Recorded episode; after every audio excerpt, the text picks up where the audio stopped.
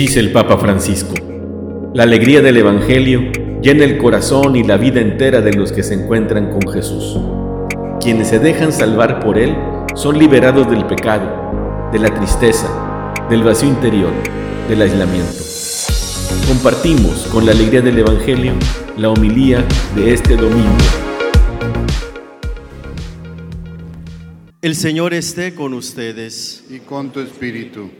Del Santo Evangelio según San Mateo. Gloria a ti, Señor Jesús.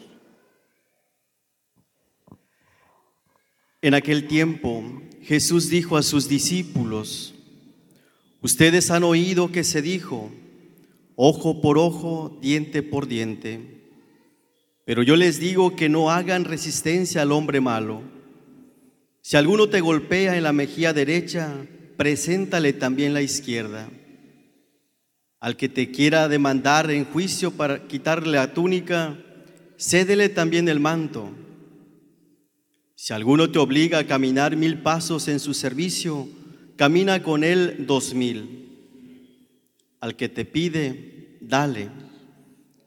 Y al que quiera que le prestes, no le vuelvas la espalda. Han oído ustedes que se dijo, ama a tu prójimo y odia a tu enemigo. Yo, en cambio, les digo, amen a sus enemigos, hagan el bien a los que los odian y rueguen por los que los persiguen y calumnian, para que sean hijos de su Padre Celestial, que hace salir su sol sobre los buenos y los malos, y manda su lluvia sobre los justos y los injustos. Porque si ustedes aman a los que los aman, ¿qué recompensa merecen?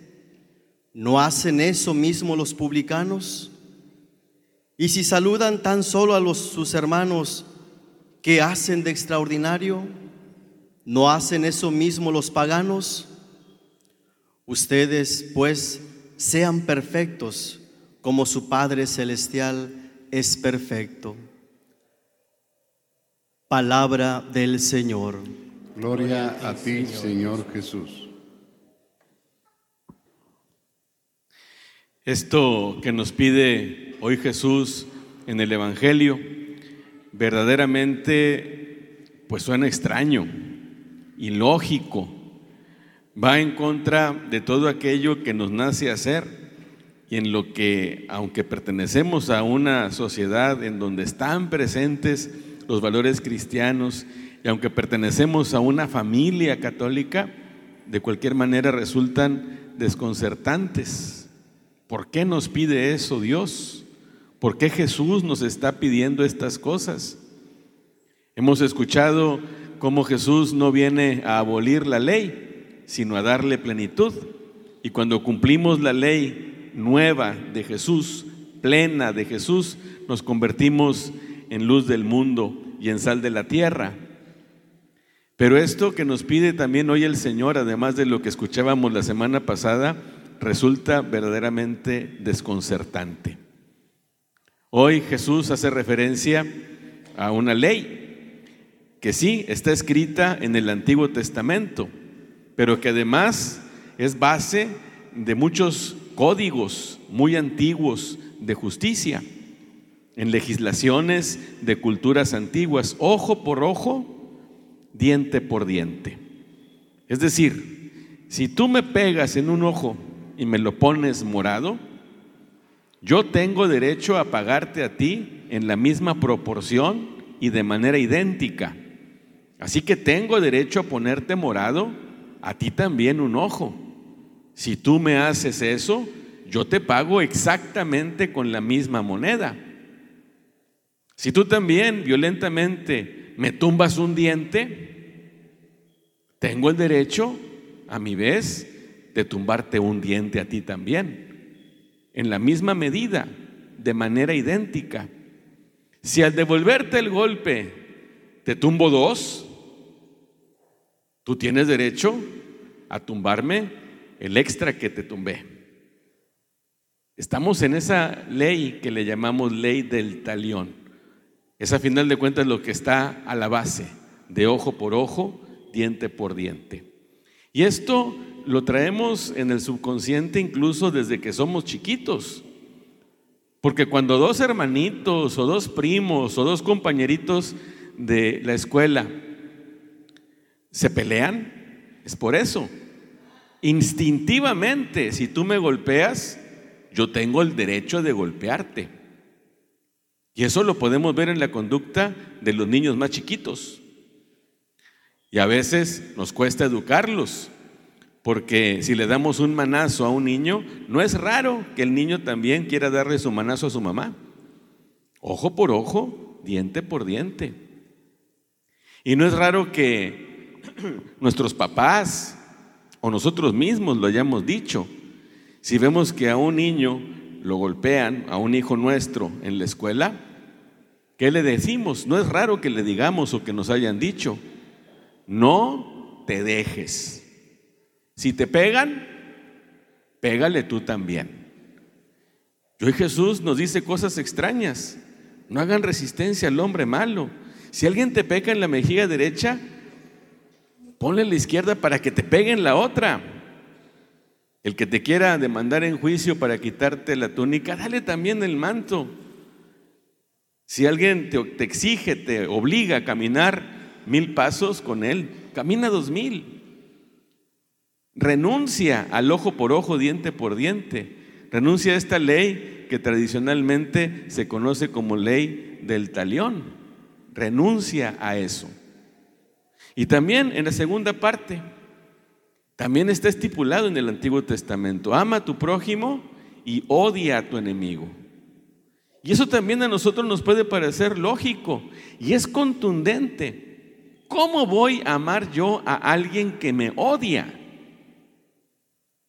Eso no es justo. ¿A quién voy a amar?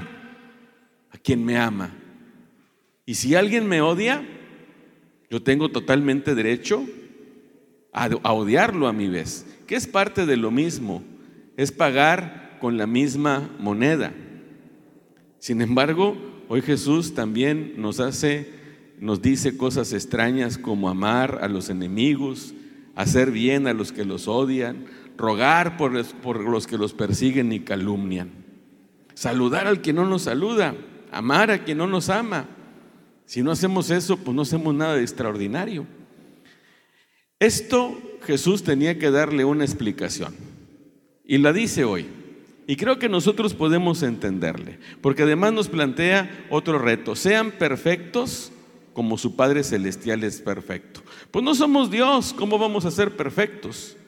Somos humanos y somos imperfectos necesariamente, pero aclara en qué consiste la perfección de Dios, en qué consiste la santidad también de la que nos habla eh, la primera lectura, la santidad de Dios. Y lo dice de una manera muy sencilla y muy concreta y que, nos, y que lo podemos entender. Dios es tan bueno que no es rencoroso, no es vengativo y no nos paga según nuestras obras, porque Dios hace salir el sol sobre buenos y malos y hace caer la lluvia sobre justos y pecadores. Y eso nos da una gran lección a todos sus hijos, porque lo hemos experimentado. Este sol maravilloso que hoy nos alumbra este día espléndido que Dios nos está dando no hace distinción, nos lo está dando a todos. Y pregunto yo, ¿todos lo merecemos? Si Dios nos pagara de acuerdo a nuestras obras, a lo que nosotros hacemos o decimos o dejamos de hacer, pues ese sol estaría siempre oculto. Y no caería agua en los terrenos de los campos. Sin embargo, Dios es generoso, Dios es espléndido, Dios no toma venganza, Dios no es rencoroso, Dios olvida los agravios, no los toma en cuenta y en eso consiste su perfección. Y es la perfección que también Él quisiera que nosotros viviéramos. Y además, pues parece que Jesús, cuando nos dice eso, está hablando de sí mismo. Es una enseñanza. pero es un testimonio, porque Él en la cruz, Él pudo haber mandado un rayo para que exterminara a sus verdugos, aquellos a quienes lo condenaron. Le hicieron mucho daño. Él pudo haber pedido un castigo de Dios para sus discípulos que lo traicionaron, para Judas que lo vendió. Aquellos que lo clavaron en la cruz y que le pusieron la corona de espinas y que le escupieron en la cara. Y sin embargo, ¿qué hizo Jesús? Los amó, los perdonó, oró por ellos. Fíjense la grandeza de Jesús, que es lo que también hoy seguramente nos pide a nosotros. No es fácil, pero bueno, hemos estado hablando del caso de Monseñor Rolando Álvarez en Nicaragua. Y para mí ha sido un ejemplo de nuestro tiempo, un contemporáneo nuestro. Es obispo, pero es un hombre joven. Y él no hizo, no hizo otra cosa sino que predicar el Evangelio. Y el sistema tirano, dictatorial de Nicaragua dirigido por esta pareja, lo encarcela y lo condena a 26 años. Yo estoy seguro que en el corazón de Monseñor Rolando no existe el odio, el deseo de venganza contra sus enemigos, contra el presidente y la vicepresidenta, contra aquel que lo juzgó. Es un hombre evangélico y yo creo que los ama y que ora por ellos y que busca hacer el bien y que en su corazón hay paz. Yo ponía por ahí en alguna publicación en mi Twitter, Monseñor Rolando es más libre que muchos de nosotros. ¿Por qué? Porque elige vivir el Evangelio y renuncia a albergar en su corazón sentimientos de odio y de venganza. Y eso lo hace un hombre, a final de cuentas, feliz. En cambio, estos dictadores, estos tiranos que están en la cúspide del poder y que hacen lo que quieren en su país, y que ellos, por el contrario, albergan esos sentimientos de odio, de rencor y hacen el mal, estoy seguro también que son personas fallidas que se perjudican a sí mismos, que viven en una situación que contradice lo que es verdaderamente humano y que lleva a la paz. Por eso el Evangelio, al pedirnos esto, que nos puede parecer que no se puede cumplir, a final de cuentas se está viendo también por nuestro bien. ¿O qué quieres tú? ¿Tener paz en tu corazón? perdonando, orando por los que te hacen el mal? ¿O quieres vivir toda tu vida víctima de tus sentimientos de odio y de venganza? ¿Qué proyecto a corto, mediano y largo plazo quiero para mí eh, en ese respecto?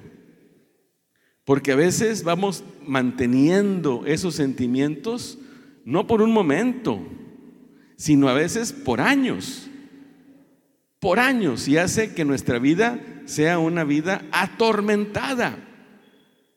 Y el Señor lo que nos está pidiendo a final de cuentas es que aunque nos duelan, lo que, aunque nos duela lo que nos hagan, o padezcamos injusticias, o vivamos situaciones difíciles respecto a alguien que comete un agravio contra nosotros, lo mejor para nosotros mismos, aunque eso nos duela, es renunciar a cualquier reacción de venganza. De venganza por la venganza. Sí, hay que buscar la justicia y la verdad. No hay que ser resignados. Hay que luchar para que se conozca siempre la verdad. Y Dios siempre es justo. Sin embargo, habría que renunciar a todo aquello que a final de cuentas a quien más perjudica es a nosotros mismos. Vamos a pedirle al Señor que esta palabra verdaderamente nos ilumine, nos haga pensar. Ojalá que traigamos esta palabra durante la semana y que vayamos revisando en nuestro corazón si hay algún espacio que no hemos podido sanar al respecto para renunciar conscientemente a esto y vivir de acuerdo a lo que el Señor nos invita a vivir. Porque creemos en un Dios santo, en un Dios perfecto, que ama a todos y que hace salir el sol sobre buenos y malos y hace caer la lluvia sobre justos y pecadores. La palabra de Dios es viva, eficaz y más cortante que una espada de dos filos. Ella penetra hasta dividir alma y espíritu, articulaciones y médulas, y discierne las intenciones y pensamientos del corazón. Dios nos bendiga a todos.